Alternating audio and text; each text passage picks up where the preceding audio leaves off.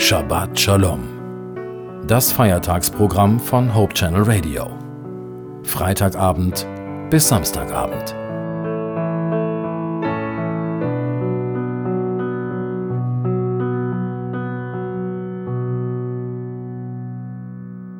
Wer prominent ist und in der Öffentlichkeit steht, hat es manchmal schwer, Presse und Massenmedien aus seinem Leben herauszuhalten.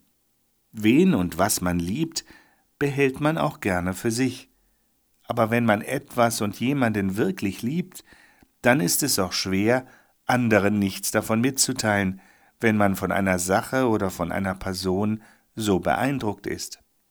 Der deutsche Theologe und Philosoph Johann Gottlieb Fichte hat das mal so formuliert. Er sagte, Offenbare mir, was du wahrhaftig liebst, was du mit deinem ganzen Sehnen suchst und anstrebst, wenn du den wahren Genuss deiner selbst zu finden hoffst. Und du hast mir dadurch dein Leben gedeutet. Was du liebst, das lebst du. Diese angegebene Liebe eben ist die Wurzel und der Mittelpunkt deines Lebens.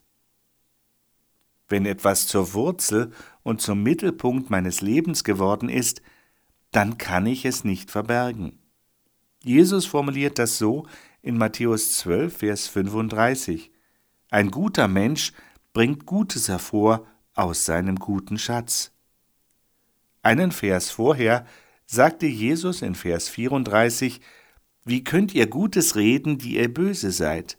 Wes das Herz voll ist, des geht der Mund über. Was du liebst, das lebst du. So hatte es Johann Gottlieb Fichte formuliert. In der Beziehung zu Gott können wir Gott als jemanden kennenlernen, der an uns interessiert ist und der uns liebt. Gott möchte auch zurückgeliebt werden.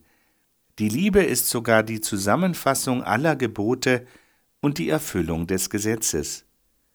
Im Gleichnis vom reichen Jüngling formuliert Jesus in Lukas 10, Vers 27, Er antwortete und sprach, Du sollst den Herrn, deinen Gott, lieben von ganzem Herzen, von ganzer Seele und mit all deiner Kraft und deinem ganzen Gemüt und deinen Nächsten wie dich selbst.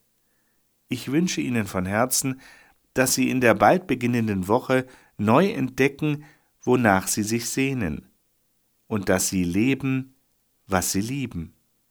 Eine gesegnete neue Woche wünscht Ihnen Ihr Joachim Lippert.